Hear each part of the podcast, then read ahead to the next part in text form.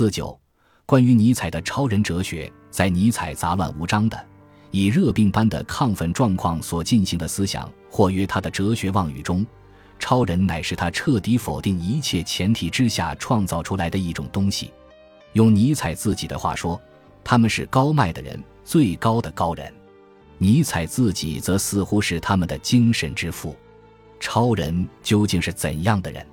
迄今为止，一切研究尼采的人都不能得出结论，因为尼采一切关于他的超人的文字都未提供得出任何较为明晰的结论的根据。他不无愤怒地反对人们将他的超人与迄今为止世界上存在过的这一种人或那一种人相提并论，哪怕那是些堪称伟大的人，尼采也还是感到唐与他的超人混为一论。是对他可爱而高贵的超人孩子们的侮辱，故我们只能认为那是迄今为止在地球上不曾出现过的人，是仅仅受精在尼采思想子宫里的人。既然业已受精成胎了，那么尼采自己是否能说明白他们的形态呢？尼采自己也从没说明白过，他只强调超人非是这种人，非是那种人。他似乎极清楚他的超人们究竟是什么样的一种人类。但就是不告诉世人，因为世人不是卑鄙虚伪的人，便是该被咒死光光的剑芒。超人就是大地的意义，尼采如是说，他就是大海。尼采如是说，诚然，人类是条污秽的湍流，一个人必须成为一个大海，可以容纳污秽的湍流而不失其洁净。这话也说得极好。人是要超越自身的某种东西，一切生存者都能从他们自身的种类中创造出较优越的来。这个道理也是极对的道理，但并非尼采发现的道理。几千年以前的稍有思想的人便懂得这个道理了。上帝死了，现在是该由高人来支配世界的时候了。然而这一句话却是令人惊悸的了。原来否定了一个上帝之位，制造另一个上帝。这上帝如是呐喊：“你们更渺小了，你们渺小了的人民哟，你们破碎吧，你们束缚的人们，时候到了，你们将毁灭了，毁灭于你们的渺小的道德，毁灭于你们的渺小的怠慢，对尼采的哲学及尼采的超人孩子们的怠慢，毁灭于你们的乐天安命。这个上帝比死了的上帝更加严厉。”他连渺小的人民乐天安命的渺小的权利都将予以毁灭，予以剥夺。不久，他们将变成干草和枯枝。那一时刻就要到了，他已逼近了。那伟大的日午，读来不禁使人毛骨悚然。尼采赋予他的超人们两种性格：优种的傲慢和征服者的勇猛。这两种性格也是尼采极其自我欣赏的性格。后来，他们成为从将军到士兵的一切纳粹军人的集体精神，体现于纳粹军队的军旗、军服、军礼、军规、军权乃至作战方式。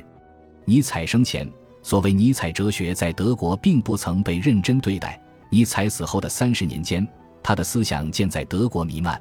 又是年后，希特勒发动第二次世界大战。人们从纳粹军国主义分子们不可一世的精神气质中，能很容易地发现尼采超人哲学的附魂。细分析之，超人哲学是反众生、反人类的哲学，是比任何一种反动宗教还反动的哲学。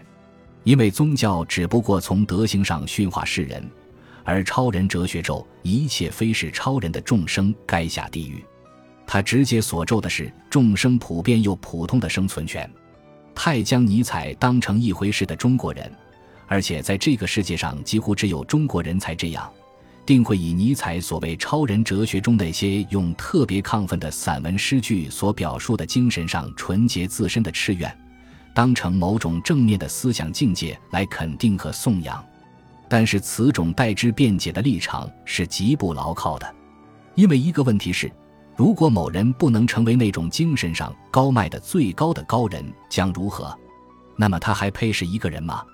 答案是肯定的，不配。那么他便是虚伪卑鄙之徒，是剑盲或有知识的行为闻名的剑盲，甚而简直是禽兽不如的虫豸。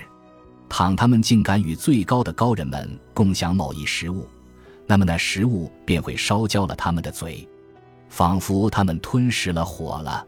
更甚而，最高的高人于是便有权将自己的脚踏入他们的嘴里。但最高的高人们的精神所达到的纯洁的高度，又是怎样的一种高度呢？在最高迈的高峰的夏天，在清冷的流泉和可祝福的宁静之中，这是我们的高处，是我们的家。在将来的树枝之上，我们建筑我们的巢。鹰们的例会当为我们孤独的人们带来食物，如同罡风一样，我们生活在他们上面，并以我们的精神夺去了他们精神的呼吸。总之是坚决的不食人间烟火，亦不进人间烟火，而且坚决的仇视人间烟火。最高的高人们的居处已是如此的高迈，食物又是那样的稀异，他们的精神上的纯洁程度高到何种境界，也就难以想象了。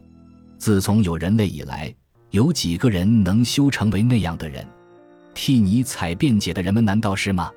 若并不是，便先已是重置了。便先已该被最高的高人们将脚踏入他们嘴里了。尼采自己难道就是吗？其实也断断不是，因为他活着的时候几乎没有停止过的一种怨恨，就是世人首先是他的国人对他的哲学的不重视，足见他又是多么的在乎凡人和剑盲们对他的感觉了。尼采在这个世界上一生只找到了一个知音，便是丹麦人莱德斯博士。因为后者在自己国家的大学里开讲尼采哲学、超人哲学，一种源于主宰人类精神的野心，通常美在知识者中形成瘟疫的思想疾病。